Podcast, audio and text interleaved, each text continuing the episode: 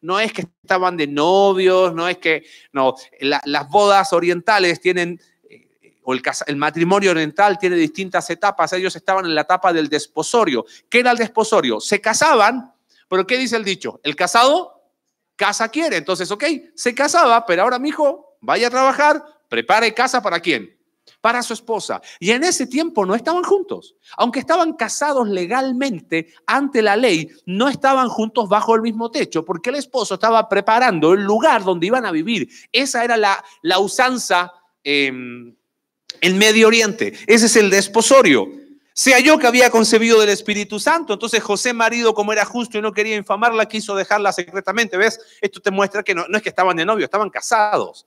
Ahora, al ver lo que pasó, dijo, mira, yo prefiero divorcio secreto para que nadie hable mal de ti.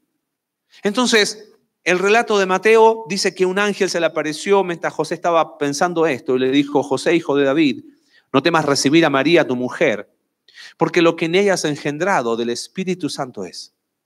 Y dará a luz un hijo y llamarás su nombre Jesús, porque él salvará a su pueblo de sus pecados. Todo esto aconteció para que se cumpliese lo dicho por el Señor por medio del profeta cuando dijo, he aquí una virgen concebirá y dará a luz un hijo y llamarás su nombre Emanuel, que traducido es Dios con nosotros. Esta es una profecía del libro de Isaías. En Isaías capítulo 7, el profeta le dice al rey Acaz, que estaba haciendo cosas eh, malas ante los ojos de Dios, le dice, Dios te va a dar una señal. Es aquí que una virgen va a concebir y va a dar a luz un hijo y llamará su nombre Emanuel. Y hemos escuchado, hay cuantos villancicos que hablan de Emanuel, que traducido que es Dios con nosotros. Y quiero que nos quedemos en ese concepto de Emanuel, Dios con nosotros. Esa señal de alguna manera, Jesús es la señal de Dios para el hombre.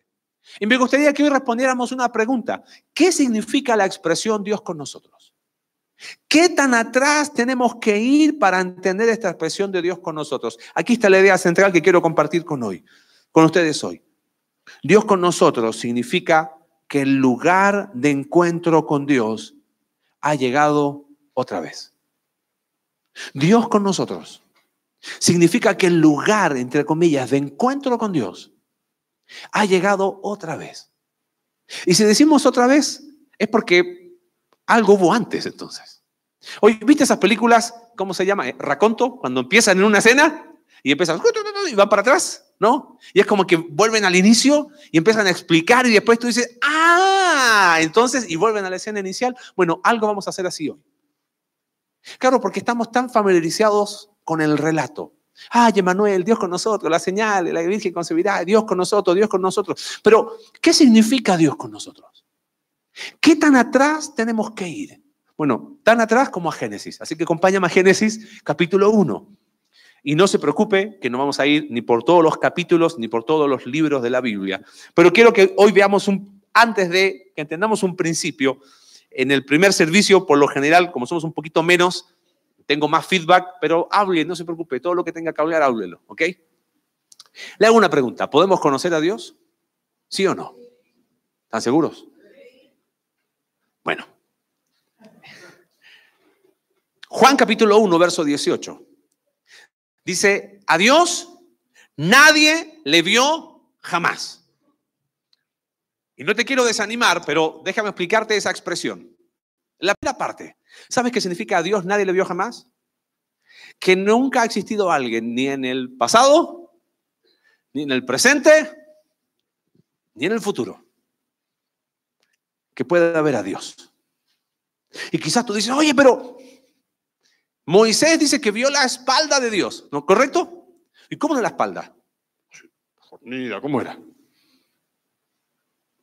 Es un lenguaje poético, figurado. Antropomorfismo se llama. Es como si yo le preguntara, ¿tiene manos Dios? ¿Tiene manos o no tiene manos? Sí, no. Pregunté, ¿y con cuál escribe? No, es ambidiestro, me decían. No, no. Es un lenguaje figurado. ¿Por qué? Porque ¿cuál es la definición básica de Dios?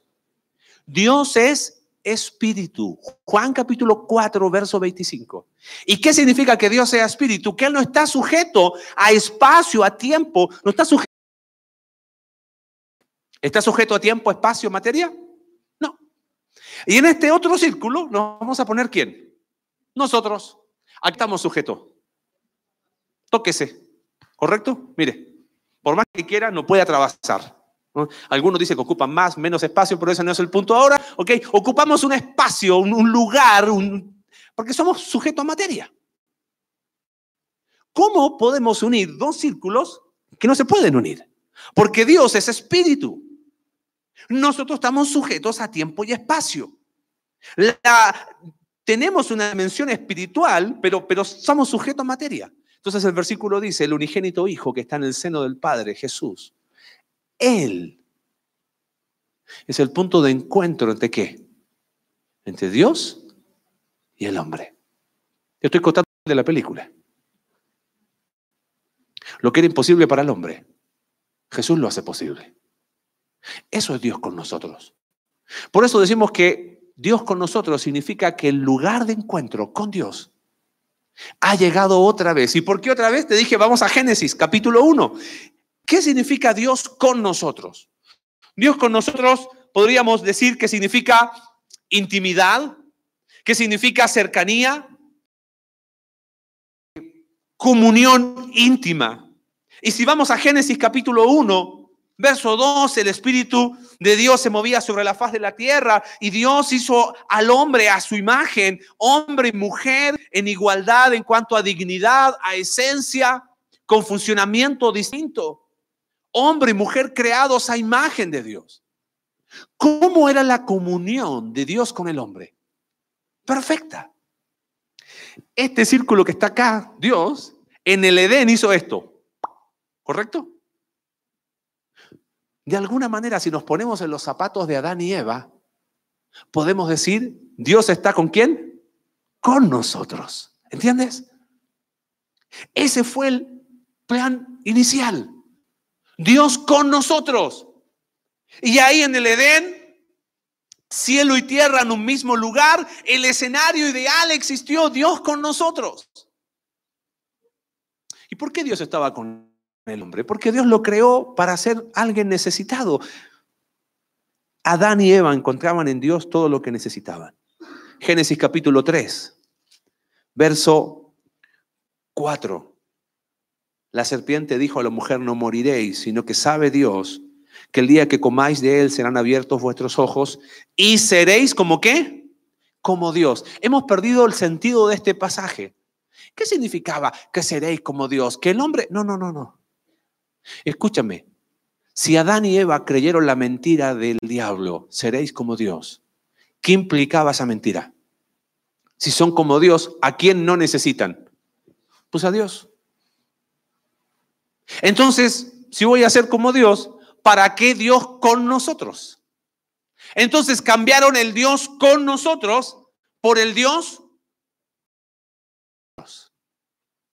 por mí, por el Dios para nosotros, a mi manera, para mis necesidades, para mis, para mis caprichos, para mis anhelos. ¿No sé que de alguna manera la historia de Adán y Eva es nuestra historia?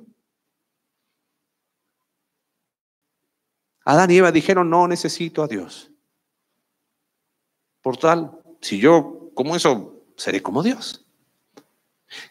Entonces, los, esos dos círculos que estaban perfectamente unidos en el huerto del Edén, ¿qué pasó? ¡Pum! El pecado hace estragos, ¿no? Entonces, sígueme acá, no voy a ir bien rápido. Si eres de los que marca tu Biblia, abre ahí en Génesis capítulo 3, verso 15. Si no, aún en la del celular se puede marcar, en serio.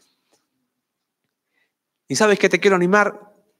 Vamos a se empieza a escribir una historia en Génesis capítulo 3, verso 15, teñida de rojo.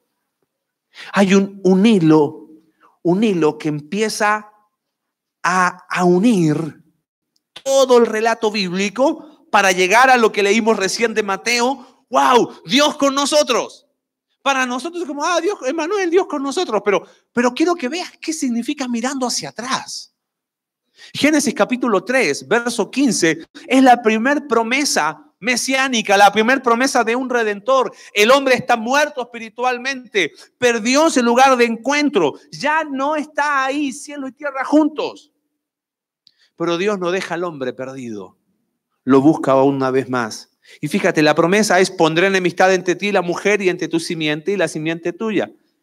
Un descendiente de la mujer en la cabeza a quien engañó y tú le dirás en el calcañar. ¿Qué significa eso? Un ser humano un descendiente tuyo, Eva, es la promesa que recibe. Va a ser el que va a destruir aquel que engañó. Y no solamente eso, va a recuperar la autoridad que ellos perdieron. Y sobre todo, se va a recuperar ese concepto de Dios. ¿Con qué? Con nosotros. Ahora, te hago una pregunta. Te dije que hoy vamos a hacer un estudio. Vamos a ir caminando por toda la Biblia. ¿Tú crees que Eva entendió que se trataba de Jesús esa promesa? Es más, ¿cómo se llamó el primogénito de Eva? De Adán y Eva. Caín. ¿Y sabes qué significa Caín? Caín significa, esta es la voluntad de Dios. Mira qué interesante. ¿Cómo estaba Adán y Eva? Fracasados, muertos espiritualmente. Dios les da una promesa. Ellos la creen. Cuando nace el hijo, ¿qué sientes que sintió Eva y Adán? Este es el cumplimiento de qué? De esa promesa. ¿Hay algún primogénito acá que levante la mano? Bueno, yo soy primogénito también. Ok, primogénitos, no se ofendan. Pero empieza algo bastante interesante ahora. ¿Sabes qué empieza? ¿Viste lo que pasa con los primogénitos, no?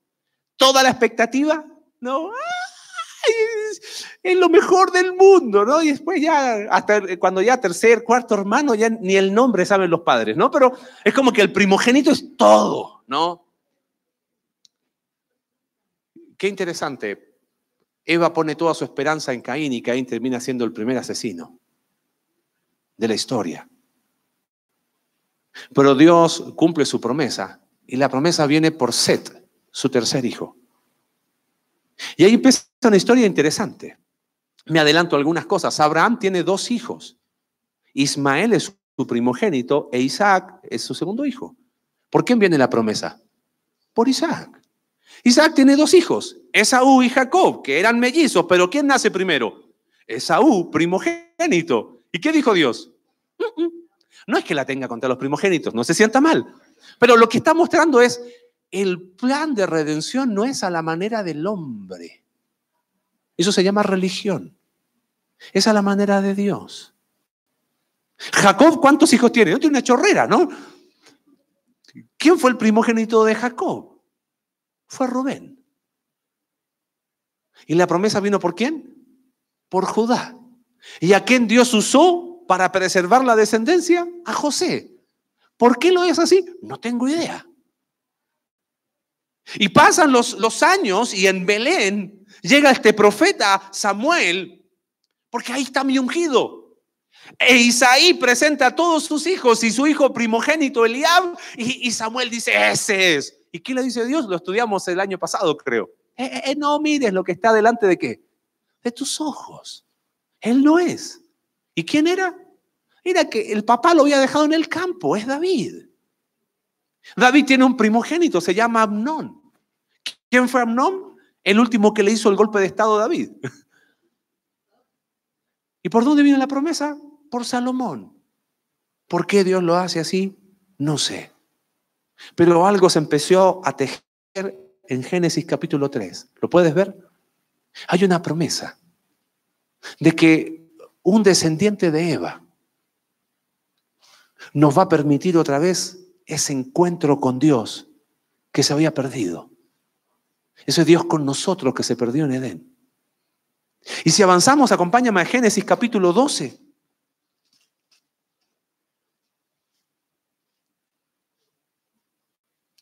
Antes de eso, pensando en esto del primogénito, ¿no? Cuando Jesús llega, Él presenta sus credenciales. Eso de que los judíos nunca entendieron que Él era el hijo, es una mentira. Él explícitamente dijo, el Padre y yo uno somos. Y presentó todos sus credenciales, a través de milagros, a través de sus discursos, etcétera, etcétera, tema de otro, otro estudio. Los judíos tenían una expectativa de un Mesías. Era un tiempo donde estaban en una eh, transición del imperio griego al imperio romano, había, había una revolución llamada de los macabeos y había todo un sentimiento nacionalista. Esperamos a quien... Y de repente aparece uno que su discurso es bienaventurados los pobres en espíritu, porque de ellos es el reino de los cielos. Y, y sus juntas no son de las mejores. Y es como que toda la expectativa había se vino qué? Abajo. ¿Y acaso no nos pasa a nosotros a veces lo mismo? Es como que tenemos toda una expectativa, claro, de acuerdo a lo que yo espero, y cuando no se da, ¡pum! Frustración. Génesis capítulo 12, tenemos que avanzar en este para llegar a entender qué es ese Dios con nosotros. Dios hace un pacto con Abraham, verso 3, bendeciré a los que te bendijeren y a los que te maldijeren maldeciré, y serán benditas en ti todas las familias de quién? De la tierra. Avanza la historia y ahora la promesa de ese redentor, de la simiente de, de Eva, de Dios con nosotros, Dios dice que va a venir a través de una familia. Y esa familia va a dar a luz qué cosa? Una nación, Israel. Pero para ser benditas, ¿quiénes? Todas. Y Jesús, judío, nacido de mujer, nacido bajo la ley. Mateo capítulo 1, verso 1, genealogía del Señor Jesucristo, hijo de David, hijo de Abraham. ¿Te das cuenta cómo el hilo empieza a verse ahora con más claridad? Lo que se, lo que se perdió en Génesis se empieza a anticipar en ti serán benditas todas las familias de la tierra. Pero avancemos rápido a Éxodo, por favor. Capítulo 32 y 34. Porque Dios a través de esta familia hace una nación. ¿Cómo se llama esta nación? Israel. Entonces Dios dice, ¿sabes qué?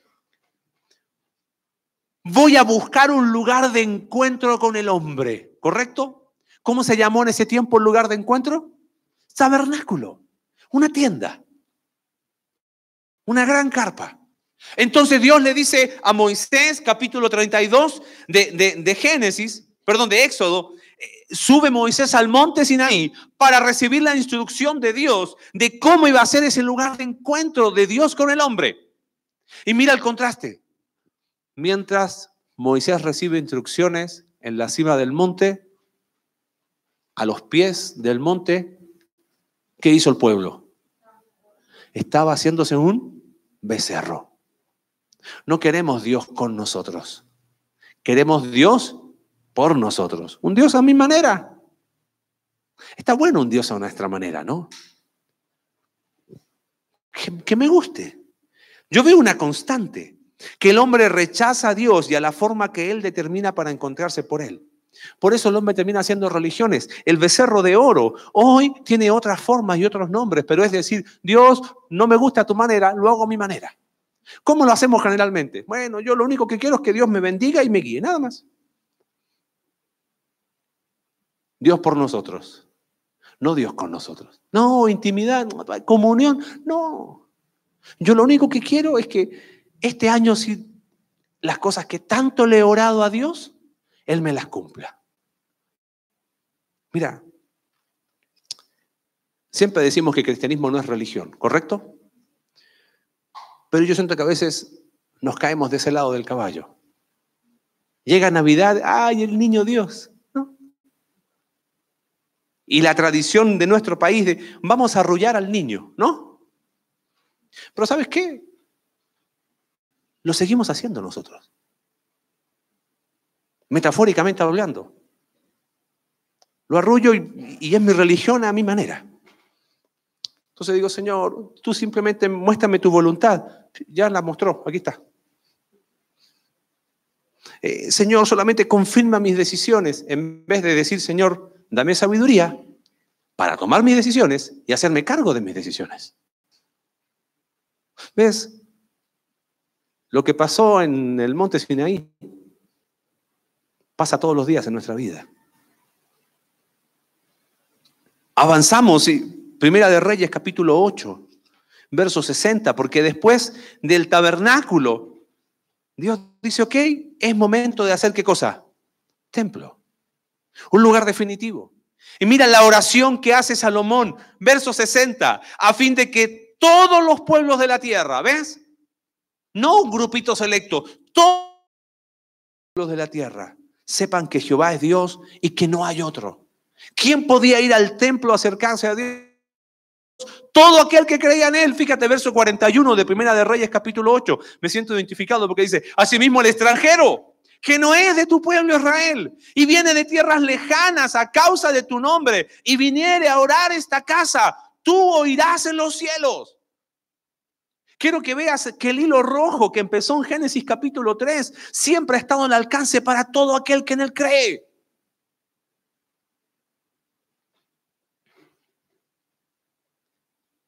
Y es como que en este rampo de los profetas, y voy, y voy rápido acá, los profetas fueron preparando el camino. El hilo rojo que empezó en Génesis capítulo 3, verso 15, ahora empieza a tomar más forma. Fíjate, Miqueas capítulo 5, verso 2. El profeta Miqueas, cientos de años antes de que naciera Jesús, y uno dice, ay, pero busque evidencias que exigen un veredicto, Josh McDowell, y va a ver la confiabilidad histórica de este libro. Un libro sencillo de leer. Capítulo 5 de Miqueas, verso 2. Cientos de años antes. Pero tú, Belén Efrata, pequeña para estar entre las familias de Judá, de ti me saldrá el que será, ¿qué cosa? Señor en Israel. Lo que se veía como, ¿quién va a ser? Ah, pero es descendiente de Abraham. Bueno, pero el tabernáculo anticipa cómo va a ser ese lugar de, encuentro. El templo también lo anticipa, pero no es definitivo. Y los profetas ahora empiezan a anunciar, van a ser dónde? En Belén. En Belén. ¿Y dónde nació el Mesías? En Belén. En Belén. Cuando llegan los magos, y preguntan, los escribas dicen, van a ser en Belén. Sabían, sabían. Los profetas empiezan a, anticipar el mismo eh, Isaías capítulo 7, la señal, Emanuel, Dios con nosotros. En Isaías capítulo 61 se dice que va a predicar, eh, es precioso, míralo, Isaías 61. Te lo quiero leer rápido. Fíjate. Espíritu del Señor, de Jehová el Señor está sobre mí. Porque me ungió Jehová, me ha enviado a predicar buenas nuevas a los abatidos, a vendar a los quebrantados de corazón, a publicar libertad a los cautivos y a los presos aperturas de la cárcel, a proclamar el año de la buena voluntad. Capítulo 4. Jesús con 30 años se para en Nazaret, como la costumbre, y se levantó a leer, verso 16. Y le dieron el libro del profeta Isaías, oh coincidencia. Y habiendo abierto el libro, halló el lugar donde estaba escrito. Y mira lo que lee Jesús en Nazaret. El Espíritu del Señor está sobre mí, por cuanto me ha ungido para dar buenas nuevas a los pobres me ha enviado a sanar a los quebrantados de corazón, a pregonar libertad a los cautivos y vista a los ciegos, a poner en libertad a los oprimidos, a predicar el año agradable del Señor. Imagínate el silencio que se hizo en esa sinagoga. Y dice que enrollando el libro, lo dio al ministro y se sentó. Y los ojos de todos en la sinagoga estaban fijos en él. Y comenzó a decirles, Hoy se ha cumplido esta escritura. ¿Sabes qué está diciendo Jesús con eso? Yo soy qué? Emanuel. Yo soy el lugar de encuentro entre Dios y el hombre.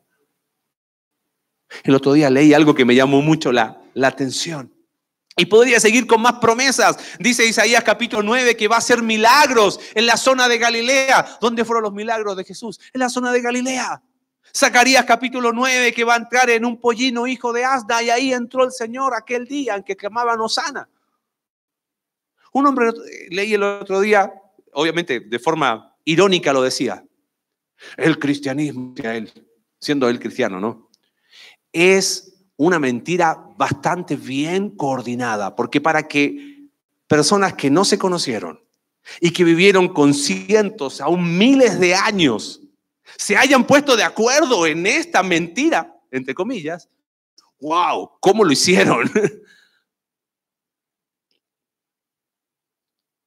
Emmanuel, Dios con nosotros. Y sabes que el hilo rojo que empezó en Génesis encuentra su punto máximo ahí en el relato de Mateo. He aquí la Virgen concebirá. Es Él, es el Mesías. Es Emmanuel, es Dios con nosotros. Otra vez. ¿Te acuerdas cómo era el Edén? Dos círculos que estaban juntos. De alguna manera, lo inicial ahora es real, pero es más real aún y ya te voy a decir por qué. Ahora, quiero ser prácticos hoy. Ya no es un jardín. Ya no es un tabernáculo. Ya no es un templo. Es una persona. Ahora, este raconto que hicimos atrás al Antiguo Testamento. Si te costó entenderlo, no te preocupes, a mí también, ¿ok? Vamos a ver un video de tres minutos que te explica, bien sencillo, el mismo concepto. Si logramos entender esto, yo estoy convencido de algo. Quizás esta Navidad puede ser la primera Navidad diferente en tu corazón. Ok, lo vemos en tres minutitos y seguimos.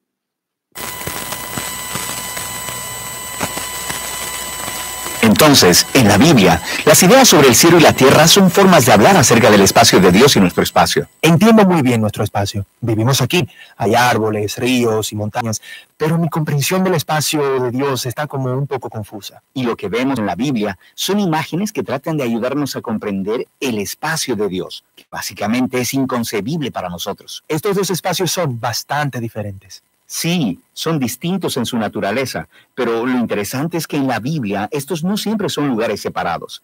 Así que piensa en el cielo y la tierra como dimensiones distintas que pueden unirse exactamente en el mismo espacio. Entonces hablamos mucho sobre ir al cielo después de morir, pero no hablamos mucho de esta idea de que el cielo y la tierra se sobreponen lo que es un poco loco, porque la historia de la Biblia se trata de la unión del cielo y la tierra. Habla de cómo una vez estuvieron completamente unidos y luego fueron separados, y sobre cómo Dios los está uniendo una vez más. Entonces, regresamos al inicio del tiempo, cuando el cielo y la tierra estaban completamente unidos. De eso se trata la descripción de la Biblia sobre el jardín del Edén. Es un lugar donde Dios y la humanidad moraban juntos perfectamente, sin ninguna separación, y los humanos trabajaban con Dios para construir un mundo hermoso y próspero. Pero como humanos quisimos hacer las cosas de otra manera. Quisimos sacar a Dios y crear un mundo separados de Él.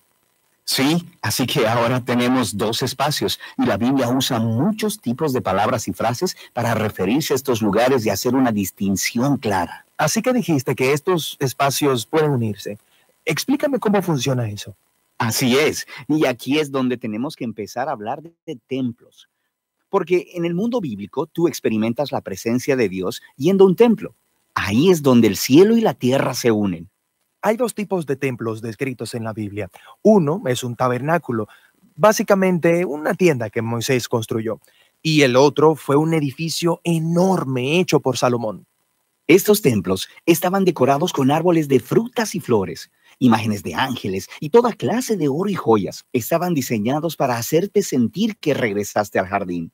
Y en el centro del templo había un lugar que se llamaba el lugar santísimo, que era como el punto de acceso a la presencia de Dios. Ahora podemos estar de nuevo con Dios. Pero no tan rápido, porque el templo también crea un problema. El espacio de Dios está lleno de su presencia y su santidad y de justicia y belleza pero el espacio de los humanos está lleno de pecado y de la injusticia y maldad que provoca. Entonces, ¿cómo se unen estos espacios si son tan diferentes y en conflicto uno con otro? Esto era resuelto a través de los sacrificios de animales. Sí, y eso es algo extraño, pero ¿qué tiene que ver con esto los sacrificios de animales? La idea es esta. En el sacrificio de animales, de alguna manera ellos absorben los pecados cuando el animal muere en tu lugar y crea un espacio limpio, por así decirlo, en donde eres libre de entrar en el templo y estar en la presencia de Dios. Entonces, si yo soy un israelita y vivo en Jerusalén, yo podría ser capaz de entrar en la presencia de Dios. Pero tú dijiste que la historia de la Biblia es que se unan todo el cielo y la tierra. Exacto. Así que tenemos que continuar en la historia hasta llegar a Jesús en el Nuevo Testamento. En el Evangelio de Juan escuchamos que Dios se hizo hombre en Jesús y habitó entre nosotros. La palabra habitar es realmente curiosa. Literalmente significa que Él hizo un tabernáculo entre nosotros. Así que lo que Juan está diciendo aquí es que Jesús es un templo. Él es el lugar en donde el cielo y la tierra se unen.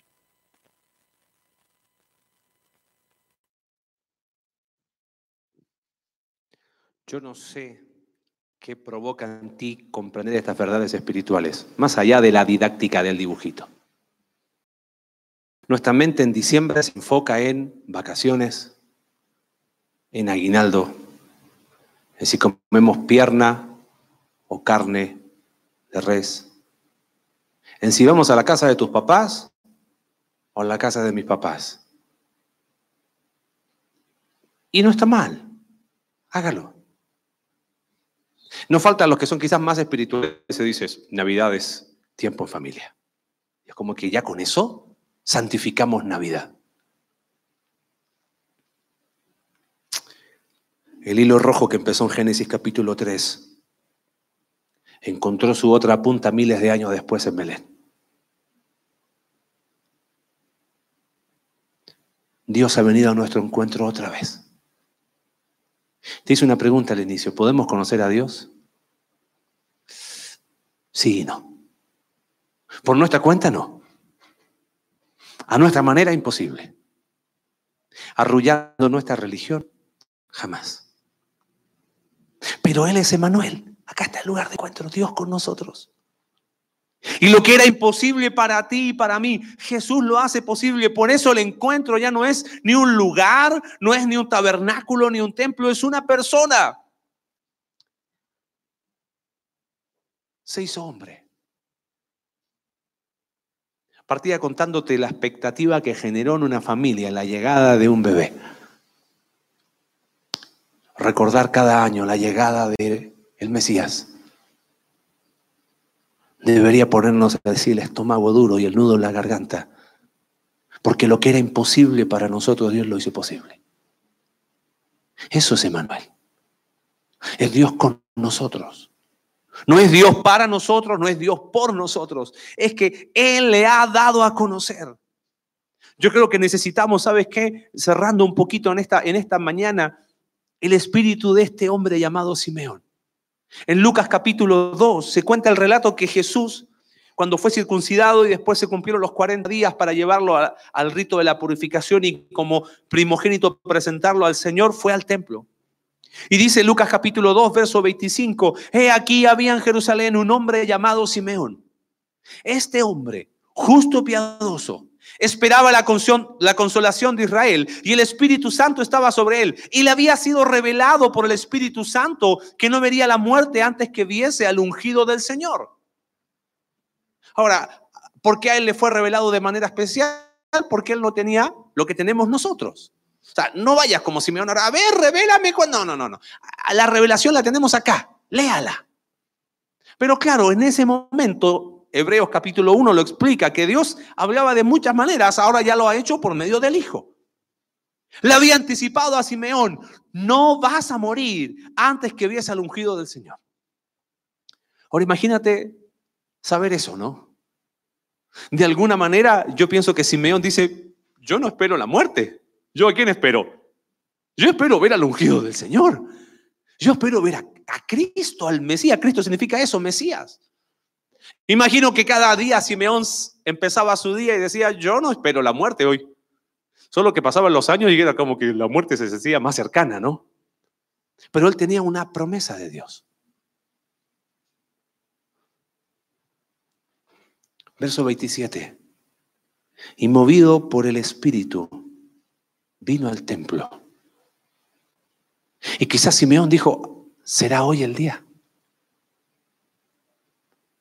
Y cuando los padres del niño Jesús lo trajeron al templo para hacer por él conforme al rito de la ley, él le tomó en sus brazos y bendijo a Dios diciendo, ahora Señor, despides a tu siervo en paz, me puedo morir tranquilo, conforme a tu palabra, porque han visto mis ojos tu salvación, la cual has preparado en presencia de todos los pueblos.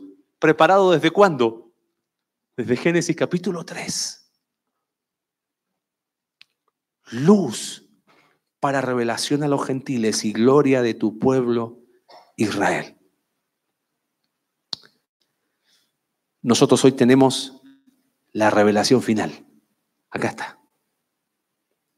Y nos cuenta algo tan maravilloso como le pasó a Simeón. Que Jesús es Emmanuel, es Dios con nosotros. Y claro, no tuvimos el privilegio que quizás tuvieron los discípulos de tocarlo, de, de verlo, de reír y llorar con él. Pero tenemos una promesa maravillosa.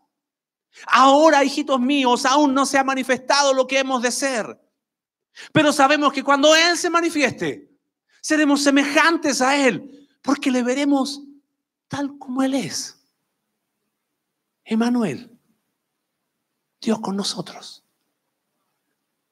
Campbell Morgan escribió una vez en su diario, nunca empiezo mi día sin creer que ese día, mi día, puede ser interrumpido por Él, para Él empezar su día. Y terminó escribiendo así, yo no espero la muerte, yo espero a Cristo. ¿A quién esperas? ¿A quién viniste a encontrar? ¿A quién viniste a alabar? ¿A qué viniste hoy? Es Emanuel. Es Dios con nosotros. Lo que era imposible para el hombre, Dios lo hizo posible. Y está bien, no le hemos visto, pero sabemos que le veremos. Y podremos conocer a Dios. Y quizás vamos a estar como Felipe ahí en Juan capítulo 14. Señor, yo te pido algo, más. Y Jesús le dijo, el que me ha visto a mí, ha visto al Padre. Que en estos días donde eh, se repiten tantas frases cliché, no te olvides qué significa Manuel. Que el lugar de encuentro con Dios ha llegado otra vez. Amén. Buen Dios, gracias por tu palabra en esta tarde. Qué increíble poder tener este precioso libro, tu verdad, la palabra profética más segura, para ver que la llegada del Mesías no fue un invento de hace dos mil años, sino que el plan de redención surge de tu propio corazón. ¿Y cómo lo podemos trazar desde el mismo Génesis? Y lo que el hombre perdió hace tantos años atrás, en Cristo hoy es posible. Dios con nosotros.